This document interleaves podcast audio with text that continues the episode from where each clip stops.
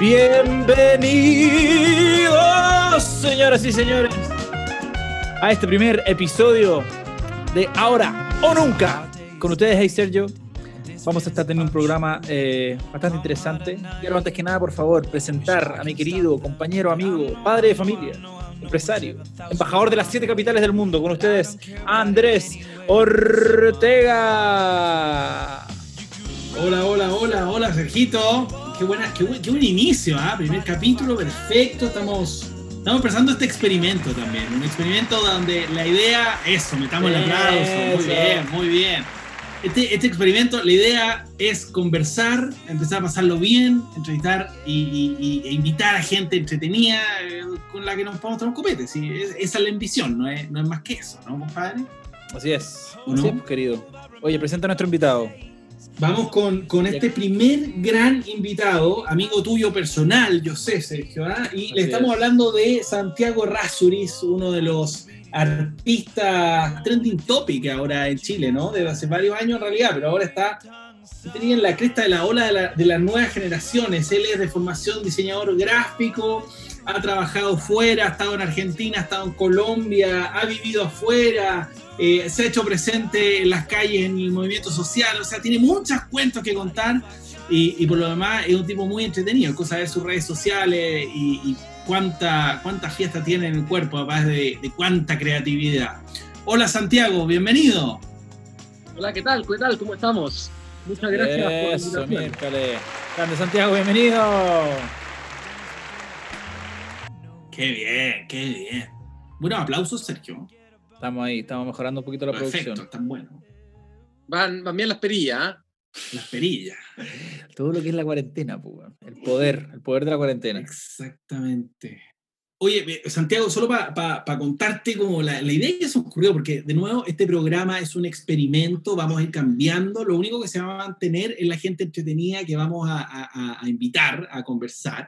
La idea es partir hablando de ti, después pasar sobre tu obra, entre medio meter lo que se te ocurra, después preguntarte algunas cosas sobre qué piensas ¿no? de, de ciertos temas que están dando vuelta, para terminar con un espacio que es muy malo, pero te lo digo al tiro, porque es la razón del nombre del programa, que se llama Ahora o Nunca. Es pésimo, es pésimo el espacio, pero la idea es que digas algo que, que si no lo dices ahora, no lo vas a decir nunca. Puede ser una Eso. crítica, un reclamo, una queja a la vida o un canto a la vida, lo que tú quieras. Te lo digo ahora porque, porque es al final y, y- y- y estamos muy cómodos con ese espacio. coraje. Pero bueno, es así el programa, ¿no?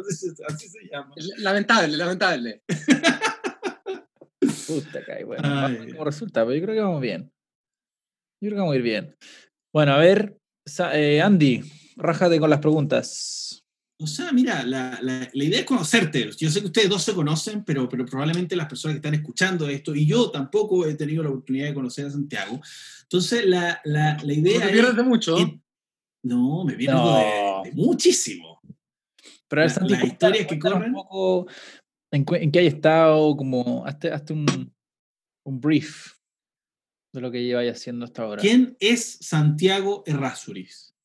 ¿Artista visual o diseñador gráfico? Pongámonos pregunta. místicos al tiro. Eh, artista visual o diseñador gráfico, mira, eh, artista visual es un título que uno no debiera autoproclamarse, ¿no? Eso lo dicen los demás de uno. Yo me dedico a las artes visuales ya hace un rato. Eh, y diseñador gráfico, eso no me lo quita nadie, porque tengo un certificado. Logré, logré que me lo timbraran. Y claro, eso yo lo estudié. así que tengo un cartón al respecto. Y, Bueno. y de artes visuales, por suerte, los cartones dicen licenciatura en artes visuales, porque no sé si un establecimiento pueda denominar a alguien artista o no. O sea, la gente estudia cinco años para ser licenciado en artes visuales. Si, si ese licenciado es artista también, a veces pasa que un abogado es un excelente artista. Entonces, eh, ese título casi nobiliario, eh, Claro, una cosa no Eh, conlleva a la otra. Resulta, claro. yo creo que eso lo tienen que decir los demás, pero sí yo me dedico a esa área, ¿no? Perfecto. Perfecto, y, y, y, tu, y, tu te- y, y cuéntanos un poco de tu técnica, de tu trabajo, cómo partiste, cómo estás ahora, qué, qué, qué- cómo Ahí se, te- se comprende tu mundo. Yo te tengo una pregunta. ¿Cómo, ¿Cuándo cachaste que, que eres bueno para el arte? ¿Cuándo dijiste como, oye, ¿sabéis que? bueno, quizás te, te puede haber gustado, pero dijiste como, oye, uy, por aquí, por aquí me veo. Uy, yo siempre de- desde muy chico fui como dado a obsesionarme con eso, o sea, el, el, colegio yo me lo pasé entero dibujando. Eh, y, y, cuando tú preguntas por la técnica, en, en, mi caso, a mí me gusta la multitécnica, me, me gusta la variedad. Entonces, eh, un mes estoy haciendo cerámica, luego estoy recortando papeles y al poco andar usando pintura. Entonces, eh, no soy de esa gente que te dice, oye, mira, yo hago óleos, eh, porque me encanta la variedad. Entonces, las técnicas son múltiples. Este mes, dando la cuarentena, he estado muy concentrado dibujando y recortando los dibujos. Entonces creo que voy a terminar haciendo un collage de mis propios dibujos. Pero en otros momentos la técnica puede ser un barro. Ya, o sea, multifacet es como, como que el arte es líquido para ti. Sí, sí, de hecho. Casa en su forma. Buena, buena idea eso lo del líquido, porque efectivamente, claro, lo fluido a mí me parece muy importante. La espontaneidad, la, la casualidad, sorprenderse. Salud. Salud, salud líquido, muy, muy, muy importante el líquido. de líquido, claro. Y nuevamente agradecer la invitación, que muy feliz de estar aquí, ¿no? Gracias, muchas gracias. Y nosotros Oye, muy honrados con tu presencia. Y una, profesor, una pregunta ahí. Ok, muchas técnicas, mucha, mucho experimento. Y aprender. ¿Cuál es el hilo conductor? Y perfecto, mucha, mucha inquietud. ¿Y cuál es el hilo conductor de tu trabajo? Bueno, ahora justo he estado, eh, como, como es cuarentena y andamos todos un poco más reflectivos y, y tratando de, de, ponernos inteligentes, he tratado de pensar en cuál es el hilo conductor, porque eventualmente uno ni siquiera es consciente de, de cómo una pieza se conecta con la otra. Eh, hay artistas que todo lo calculan y lo planifican, no es mi caso, pero sí tengo un hilo conductor en el placer, mira, en lo festivo. Mira, eh, hay otra cosa con lo femenino. ¿Cómo se llama este dios romano, que el dios del dios Baco? Claro, o sea, entre, entre Dionisio y el Baco, ahí andamos con, con la, la celebración. Mi, mi primera muestra tenía que ver con él, en, en, directamente con, con, el dios del vino. Entonces yo hacía un cruce entre Jesucristo, que también es dios del vino, un dios de sacrificio, eh, y, y, este dios de la celebración, que también es dios del vino. Entonces como el vino podía ser material tanto de sacrificio como de placer, que parecieran ser he visto, he visto tú algunas obras de Santiago que son hechas con, con vino. Claro, esa era pura tinta intervenía con vino, como que fuera una acuarela. Claro. Y eso eh, ahí en el papel no, no, no, se, no se gasta, borra más rápido, tiene alguna como... Sí, pero yo he visto cosas que tienen 100 años y que el vino sigue viéndose. Puede que baje el tono más de lo que bajaría una pintura plástica, pero, pero todo bien. Pero algo queda. Sí, no va a desaparecer por completo. Y también lo efímero es parte de la poesía, ¿no? Claro. Pero eso igual tenía su nombre, la exposición, ¿cómo se llama? Tinto y tinta. Tinta y tinto. Tinta y tinto. Eh, bueno. Claro, esa, esa puntualmente no. hablaba, hablaba de esa idea del, del banquete, de lo, de lo sensual. Y a veces se da, por ejemplo, al usar una cerámica, que la sensualidad es un tema en sí mismo, porque el material es sensual, ¿no? Claro. Está muy bueno. Ahí vamos a, vamos a compartir de alguna manera los, los trabajos de Santi para, para, tener una idea más visual. Ah, feliz. Eh, encantado, te puedo pasar un archivo. Sí, buenísimo. Y bueno, convengamos también que el, tinta y tinto, si bien unos dibujos eran hechos con tinta, otros dibujos eran hechos con tinto, pero el tinto igual estaba presente mientras dibujaba, ¿o no? Sí, sí, claro. Eh, de hecho, esa, esa era bien si uno deja evaporar, tiene una borra.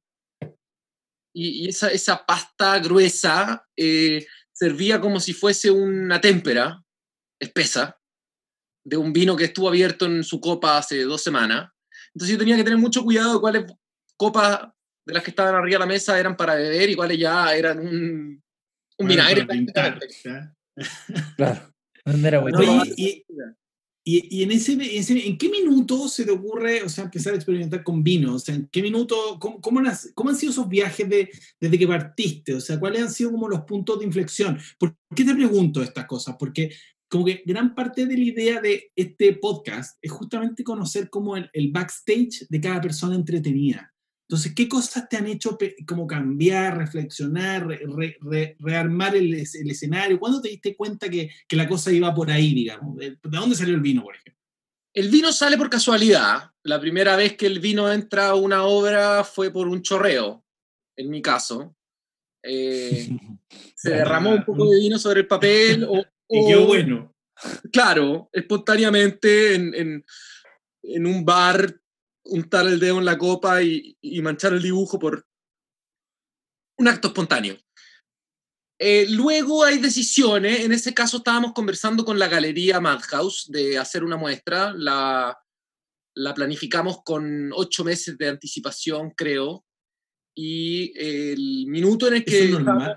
¿Es con ocho meses que se planifica una galería? Ya depende. Eso puede ser más espontáneo, hay veces que el artista tiene el trabajo hecho y la galería dice mostrémoslo y otras veces es un específico, eh, que creo que es lo ideal, trabajar con tiempo y planificado, ¿no? Claro. Y bueno, eh, en esas variedades de técnica, en algún momento hay que casarse, o sea, uno dice, en este show, vamos a hablar de esto. Y se toma una decisión. Pero eh, ahí te puedo preguntar algo, cuando vaya a hacer una exposición como ahora que tenía ahí ocho meses para preparar, la persona que, la galería que te va a recibir no tiene ni un adelanto, no tiene idea de lo que hay a exponer, no hay como un feedback de decir como ya, ok, de esto se va a tratar más o menos la galería. O... Existen proyectos en los que hay un render, está todo planificado. no, no haya sorpresa. Eh, en ese caso no, ese caso nos pusimos de acuerdo en que era mucho papel pequeño, eh, dibujo en negro y, intervenido con vino, y luego durante esos meses uno se pone a, conversar sobre el tema, a ver documentación, a leer, tratar de inspirarse, y eso va alterando la obra. Entonces, en, en el lapso de los ocho meses yo tampoco sabía lo que iba a terminar presentando. Ya, cacha. Mira. Eso creo que es lo ideal. Eh, a mí no me gusta mucho cuando la obra está absolutamente planificada y definida, porque creo que pierde cierta magia, soltura o libertad, ¿no? Mm. Oye, muy interesante eso. habla del auténtico del trabajo también, pero, pero haciendo un poquito la pega previa, yo me puse a leer un poco de, ti y había una había frases de, no sé, distintas páginas y cosas entretenidas que decían que tú siempre dijiste que ibas a ser artista y una de tus influencias fue tu abuelo y la caja de tu abuelo en la que guardaba la pistola. ¿Cómo, cómo, cómo, eso? Pues, ¿Estoy bien o, leí? Si, ha ido a la casa de Santi, está, está, lleno de, eh, ese es el padre de mi padre, claro. Em, él, eh, hombre de campo, no dedicado al, al, arte como trabajo, pero era gran artesano. Tiene unas piezas muy bellas hechas por él como hobby. Y había una, una, caja, efectivamente, que es de las cosas más lindas que me tocó ver de pequeño. Eh, súper, súper tallada. Yo, Mira. O sea, es que también pasa que a veces cuando las cosas son tu trabajo, toman una productividad que es distinta a cuando son tu hobby. Que, que lujo que, que, el trabajo logre tener ese nivel de detalle y, y amor. Pero esos son objetos que no son pensados para venderlos. Él la hizo para él, era la caja de su pistola. Qué buena. ¿Y, hay, artesanía en la inquietud de chico? En mi casa siempre estuvo en, la mesa ahí en el living. Sin la pistola dentro, por supuesto. Eso es importante. claro. Convivíamos con la pistola. se portaba mal, weón. Le llegó un balazo. balazo. Hay, la comida, hay una época, ¿no? Bueno, sí, me imagino. Oye, mm, espérate, creo que cambiemos un poco el rumbo. quiero preguntarte, yo también soy artista, yo soy artista mm, eh, musical, sonoro. pero quiero preguntarte, mira, encontré esta canción el otro día, voy a aprovechar de ponerla un poquito. Quiero preguntarte sobre tu, tu, rutina de trabajo. Siento que hay mucha, mucho dato curioso en el universo de cada artista a la, a la hora de llegar a, a, a, crear, a hacer. ¿Tenéis como una, una cábala? ¿Tenéis un horario? Yo no, artista? Yo no tengo un horario. En general, soy más nocturno. A veces yo a las 4 o 3 de la mañana estoy siendo súper productivo. Claro. En general pasa eh, eso, curioso. ¿Es por un tema de, ruido o por, porque somos malos para partir en la mañana. O habrá cierta cosa casi mística con la energía de la noche. Em, también puede ser. Claro. Y, tú, llegas a tu estudio y de noche, o sea, ¿partes tu día a la, a 10 de la noche? O sea, no, sé, digo, pregunto, o sea, el día a día, trato, trato de partirlo a las 10 de la mañana. Me gusta tratar de hacer eso, depende de qué hora me acosté. Em, ahora en cuarentena he estado así, fácilmente acostándome a las 6 de la mañana. La verdad que no logro dormir antes, me muerto. Salvando el mundo. Y y el insomnio, claro, uno se pone ahí a, tratar de producir. Son distintas las horas de planificación que las horas de oficio, pero tampoco es que yo tenga como definido que los miércoles se planifica y los jueves se hace oficio, ¿no? Ya. Pero, no sé, de las horas grandes que hay hecho, de las horas que tú estás más, orgulloso, hubo como un ¿cómo decirlo? Una especie de anclaje donde tú dices, ya, voy a meterle todos los días aquí, pa, pa, pa. por ejemplo, hay, veces donde tú te comprometís con pega y tenés que entregar a tiempo.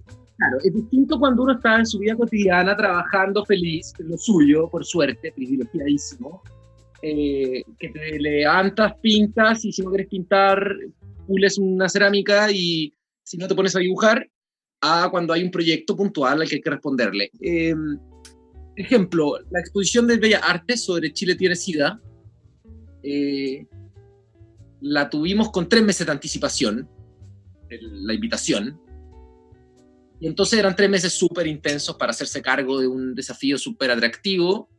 Eh, yo ahí tomé la decisión de no consumir nada de alcohol durante esos meses para no perder tiempo, para no desconcentrarme, y entré en un periodo súper obsesivo eh, ahí trabajé de día principalmente. Esa Salud por eso.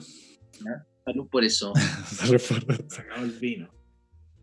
Eh, entonces, claro, eh, hay proyectos en los que uno entra. Por ejemplo, a veces pasa que hay una oficina. Hay que pintar unos muros y como la gente trabaja de día, tú entras de noche. Bueno, el contrato dice que es de noche. Y otras veces es al revés. Es en la ah, calle. Qué buena historia. Claro. Una vez tuve la suerte de acompañar a Santiago, justamente. ¿A dónde era la empresa? No, no, no digamos la empresa, pero eh, tenía que pintar un mural en una de estas empresas grandes, ahí en el, sector oficinístico de Santiago. Entonces estuvimos, entramos a las. ¿A qué hora fue? Como a las 11, 10 de la noche. Claro. Sergio tocaba guitarra, muy agradable. Llevamos una, una, unos snacks. En plena oficina, una, una multinacional tipo oficina Google, una cosa así. En una fiesta. Teníamos refrigerador abierto, muy exquisito. Yo no sé si nos habrán velado las La onda que nunca tuvo la oficina. no, no, esa oficina es bastante agradable, pero efectivamente eh, uno entra a poner música fuerte, poner plástico en el suelo para no manchar esa alfombra mandada a hacer y manchar una pared eh, en un horario en el que no puede estar alguien respondiendo un mail al lado. Claro. Muy interesante. a veces estar la sala de reuniones en un horario en el que no hay reuniones, por supuesto. Claro, ahí estamos con la Coté, creo, ¿no? Sí. Mi hermana, estuvo con mi hermana también. Comimos pizza, estuvo buenísimo. Estuvo muy simpático. Y yo, Era una fiesta. Oye, y una, y una, pregunta, y ahí, o sea, ya, el día a día no tiene, no tiene, no tiene, o sea, eh, eh, va, va muy de la mano del trabajo, de, pero, pero, y tu, tu herramientas, ¿cuál es, con, con, o sea, Santiago Razú, ¿con qué llega al lugar, digo? Sea, ¿cuáles son los infaltables? ¿Es dependiendo de la hora o mira, yo nunca me prendo de este... Único gran infaltable es un lápiz y una libreta en el bolsillo. Eso es un infaltable. Ese es un clásico de Santiago. Y, ojalá que nunca falte, ¿no? O sea, eso es el mínimo indispensable. Esos proyectos puntualmente de murales corporativos son eh, de tarro de pintura, brochas, pinceles, siempre llevar al lado una maletita de limpieza porque uno sin querer no se da cuenta y manchó la manilla de la puerta del baño y tiene que tener con qué sacarlo. Así que ahí el trapo, el desinfectante y la verdad. Pero en, en otros casos el infaltable va a ser una lija, un cuchillo y barbotina para hacer una pieza de cerámica. El, taller mío es bien variado, tiene zonas, tiene que tenerlo. Los materiales se mezclan también. Sí, pues. Como muy, muy plástico eso, ¿no? Lo que hablábamos antes, como lo que tú decís, mezclar la tinta con el tinto. Yo no cacho mucho de pintura, pero me imagino que de repente puede quedar distinto cuando mezcláis un óleo con, con, no sé, otro tipo de pintura. Bueno, hay cosas que son incompatibles, eso ahí eh, son experimentaciones y, decisiones de cada uno con qué material trabajar. La gracia del arte es que depende de los materiales, entonces somos seres corpóreos. El, el humano tiene un, un, cuerpo y trabaja con otro cuerpo. Otras veces es digital. Hay un porcentaje de la producción que se hace en el computador, hay, hay archivos que son un, un buen Illustrator, ¿no? Claro. Mira aquí. Y, y, y, ok, ese es el lado de la obra. Y una vez que la obra ya está hecha, ¿cómo, o sea, desde la ignorancia más pura, ¿no? ¿Cómo, ¿Cómo, se vende hoy en día un artista en Chile? ¿Cómo vende su obra? ¿Ah? Mira, está el circuito tenemos, tenemos o en el mundo. Pero, o sea, te, claro, no, porque tenemos en, la, pauta invitados de personas que venden arte, pero venden afuera. O sea, encontramos gente de chilenos que estaban afuera vendiendo. Pero acá en Chile, ¿cómo funciona? ¿Cómo, cómo, cómo, cómo se vende? ¿Por dónde se vende? ¿Qué está funcionando? ¿Cómo es la, la verdad, la, la verdadera historia? La verdad de la historia es que es variada cabrona. Eh, están las galerías, que son un mecanismo existente establecido, ellas tienen su porcentaje, se hace una muestra, se invita gente y, ojalá que se venda, ¿no? Está eh, la idea de todos estos proyectos como un mural en una oficina, que en verdad el, hay arquitecto por medio o un decorador y se hace a pedido, entonces está vendido ya de antes de que se pinte. Y está eh, la idea de ir a la fiesta correcta y terminar conversando con alguien que sin querer se tentó. Eh, para mí eso funciona muy bien. Yeah. Yeah. El, el boca a boca. también vende, ya. El boca a boca. El que sin querer. Y la mayoría de, de, de las casualidades son estar abierto a esa posibilidad que es casi confiar en la magia, es como vivir dan, dando vuelta. Claro, eso, eso también es muy propio del artista, o sea, tú tienes la gracia de tener esa, esa soltura, ¿no? De, de, de conversar, de querer de estar en el lugar, pero hay otros, me imagino, que son mucho más, mucho más reservados, mucho más, no sé, que se le hace... Daño. Uf, claro, sí, claro, claro. claro.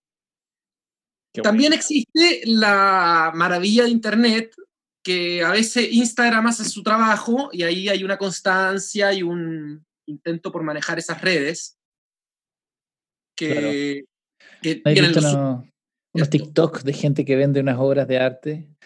Con esto, agarran un tarro de pintura, le echan cinco colores, la revuelven, la pujan encima del, del cuadro, empiezan a manosearla y a moverla, después las ponen en estas subastas en eBay. Increíble, bueno, eh, la, la gran se vende por... Pff, pouring.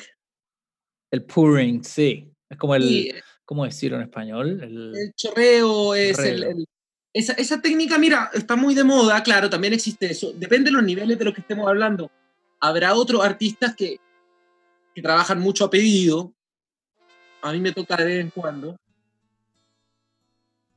Existe, existe también el mundo del grabado, todo el circuito como de la decoración, el regalito de matrimonio y qué sé yo son mercados distintos. Eh.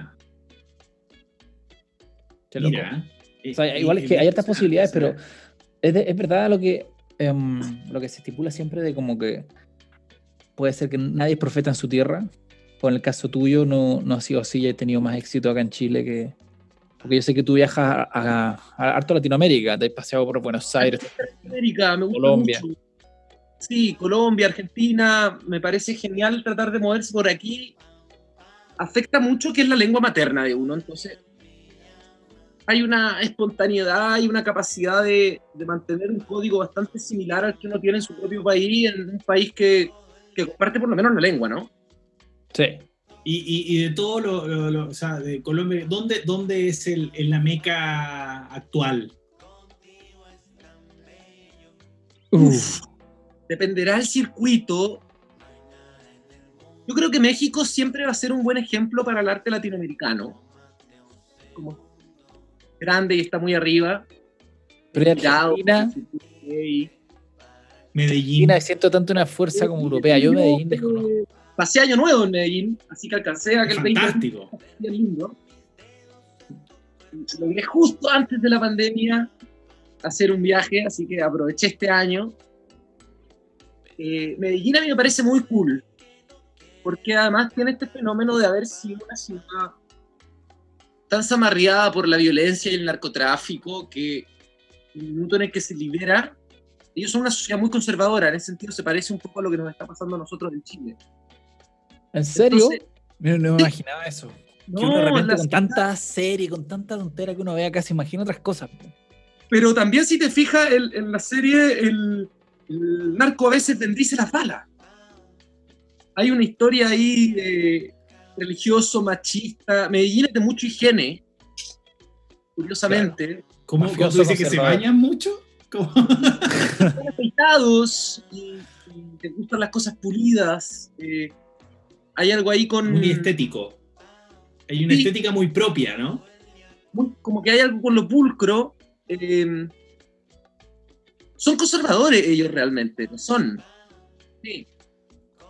Mira, qué, fantástico. Bueno, ¿y cuál, te falta por, cuál te falta por pisar? Porque a México ya no, no ha ido todavía, ¿sí? A mí México me falta por pisar. es un lugar al que me encantaría experimentar. Creo que calza con lo que yo estoy proponiendo. Hay una idea ahí entre lo placentero y imagen casi chamánica, proveniente de, de las creencias. Hay algo ahí con la festividad que creo que en México puedo tener alguna respuesta. Oye, una, una pregunta a propósito de lo, de lo chamánico, ¿no? O sea, te fuiste a África. Y mm. África fue, fue un poquito el, el despertar de eso, ¿no? O porque había una inquietud con eso, me fui para allá. Hay una reciprocidad. Eh, no es casual comprar ese pasaje, ¿no? Yo me fui por motivos eh, de voluntariado religioso, siendo bien honesto. Ya. Yo, yo me fui ahí participando en una comunidad a África. Y terminaste con un despertar esotérico artístico. También terminé con una malaria que casi me saca la vida. Hospitalizado en Madrid. Y esto afecta. Sentir que uno murió es un algo. Wow. No, volviste a tener crisis de malaria? Porque eso no se, no se termina nunca, no se acaba. Eh, hay un cuarto tipo de malaria que en vez de alojarse en el estómago, eh, se aloja en la sangre, entonces es más fácil de limpiar, según me explicaban. Y mira, y no te voy a negar, a lo que volví los siguientes tres años, he experimentado a veces unos sacudones, tuve mm. unas, unas patinadas delirantes eh, uno tiene alucinaciones por febriles, ¿no? O sea, el nivel de fiebre es tan alto que el cerebro toca una tecla. Qué loco. Qué increíble. Muy buena experiencia. No te voy a decir que se la recomiende a alguien. Claro, señores, contágiense con malaria. Pero, pero lo que no te mata te hace más fuerte. Pero sí, fue un regalo. Yo siempre le tengo una visión súper positiva de ese fenómeno. Hay una semana de la que no me acuerdo, pero tampoco es que una semana importe tanto. Claro. Qué impresionante. Qué power. Acá hemos experimentado el valor de la semana, ¿no? Sí, exactamente. Pero, pero, pero, pero ya, o sea, ya no más alucinaciones o, seguimos con riesgo de alucinar. No las tengo hace tiempo. Qué buena. Qué, buena. Voy a tener que inducirme. Ya, saben, ya saben, señores. Malaria. Con malaria.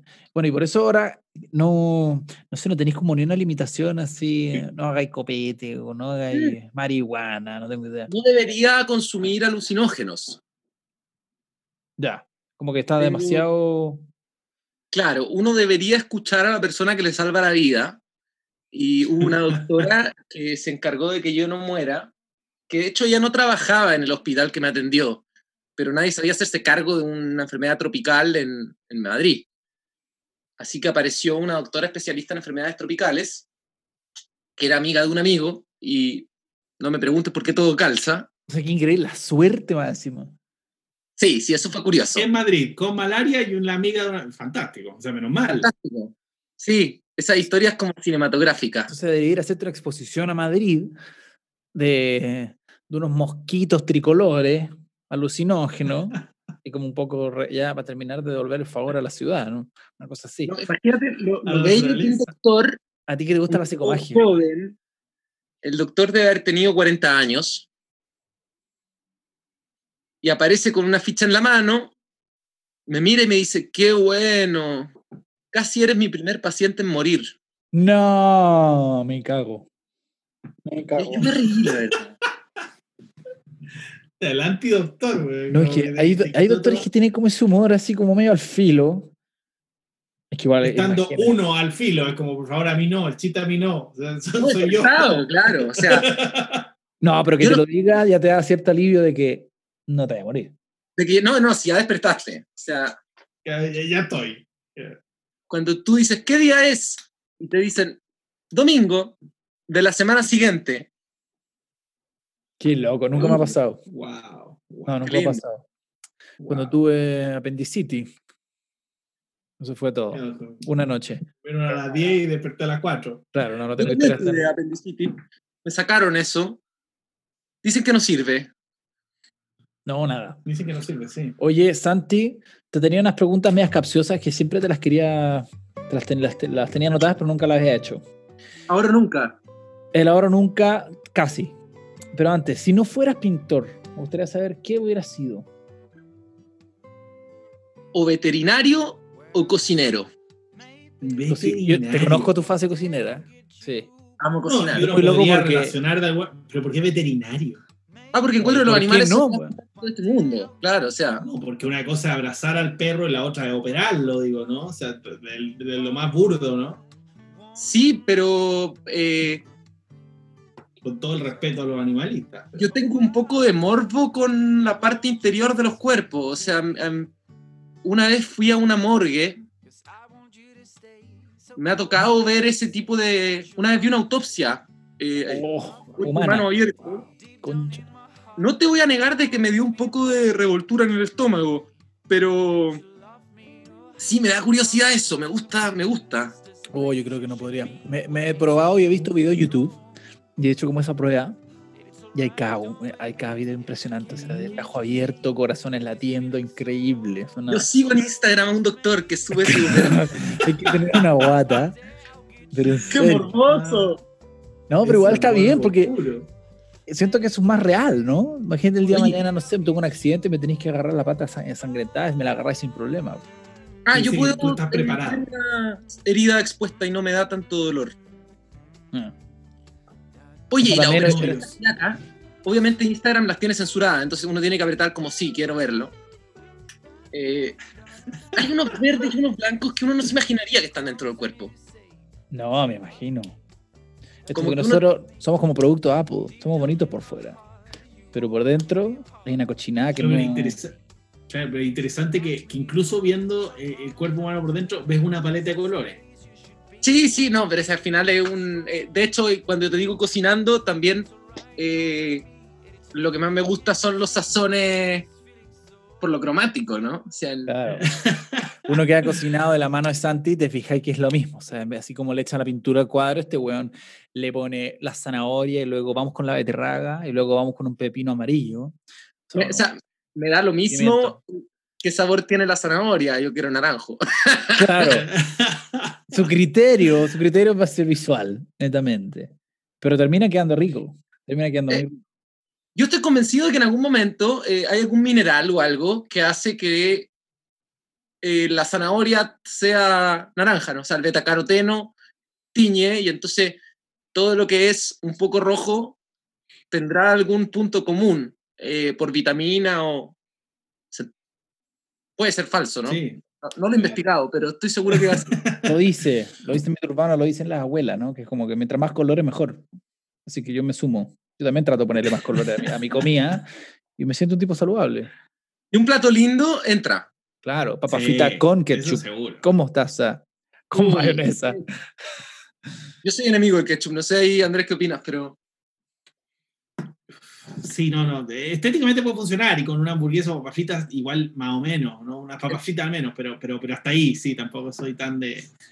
Oye, y, entendiendo ya esto como la, tercera parte, ¿no? Que preguntaba Sergio, mira, si no hubiese sido esto, sería lo otro. Es, una pregunta, ¿cuál es el rol con todo lo que estamos viviendo, no solo en Chile, que, que, que, hay mucho que está pasando, ¿no? Hay muchos mensajes que están dando. ¿Cuál es el rol tuyo como artista hoy? ¿O cuál crees que es el rol que podría jugar hoy? Como artista? ¿Qué estás haciendo? ¿Cómo estás conectando con, e, con ese sentir ciudadano? Yo creo que los artistas visuales deberíamos estar tratando de construir patrimonio. ¿Ya? ¿Cómo se traduce eso? Claro, y luego es súper amplio y cada, cada uno tendrá su, tema. Entonces, hay artistas que hablan de política, hay artistas que hablan del amor, hay otro que habla, qué sé yo, de, los ciclos lunares, y, otro hablará de medicina. Em, yo estoy tratando de profundizar en esta idea de la celebración. Sí, sí eh, siempre ha tenido como ese corte en común tu trabajo, ¿no? Y yo creo que hay algo bien la fiesta. Claro, pero entendiendo la fiesta como cuando nace una criatura, eso es una fiesta, cuando eh, las criaturas deciden unirse, es una fiesta, cuando eh, la fiesta no solo desde la idea nocturna de, del carrete, ¿no? Eh, sino como la festividad, esa, idea de, vivir felices.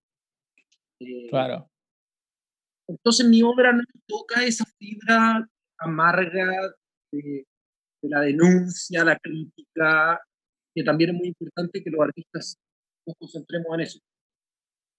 A veces toca eso y obviamente uno varía de tema, pero yo creo que ando ahí, ando tratando de, que la vida sea una fiesta. Me gusta. Qué lindo, qué lindo. qué lindo con eso. Ese espíritu está bueno. Me parece positivo. Positivo, sí. No, y es interesante porque no le quita la crítica, o sea, no, no le quita el, elemento crítico, o sea, uno, o, o, la opinión, o sea, uno es celebrar, pero el, celebrar algo, o sea, no, no, es una, no es una mirada liviana, digo, ¿no? O sea, celebrar. Me equivoco. Celebrar no tiene por qué ser tan liviano, porque al final tiene que ver con mirar la vida con alegría. Eh, de vivirla, pues, huevón. Claro.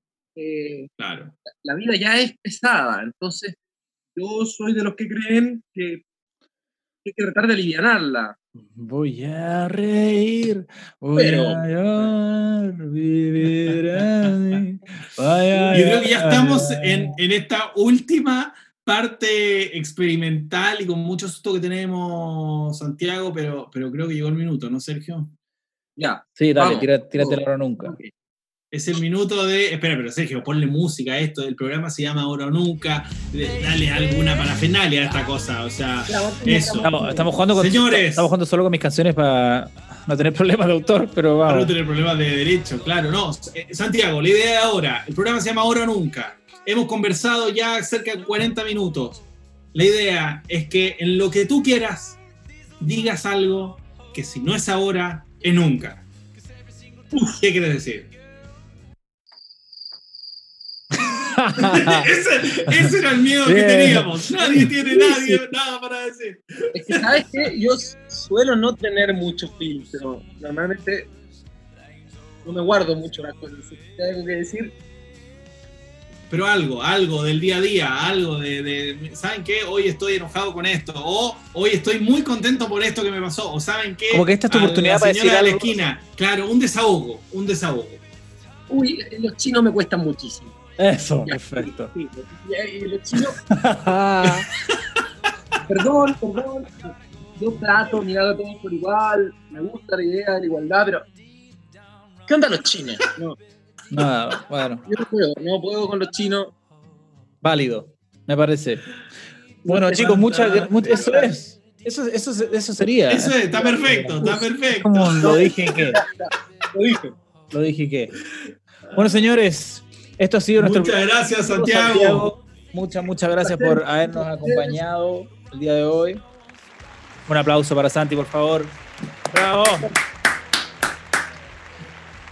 Bueno, señores, Santi, esperamos que te vaya muy bien. Vamos a estar eh, compartiendo el podcast también a salga al aire. Y lo dejamos todos invitados. Y siguiendo muy de cerca tu obra, por favor. Sí. Y arroba Santiago Rasuris, ¿no? Ahí estamos, ahí estamos.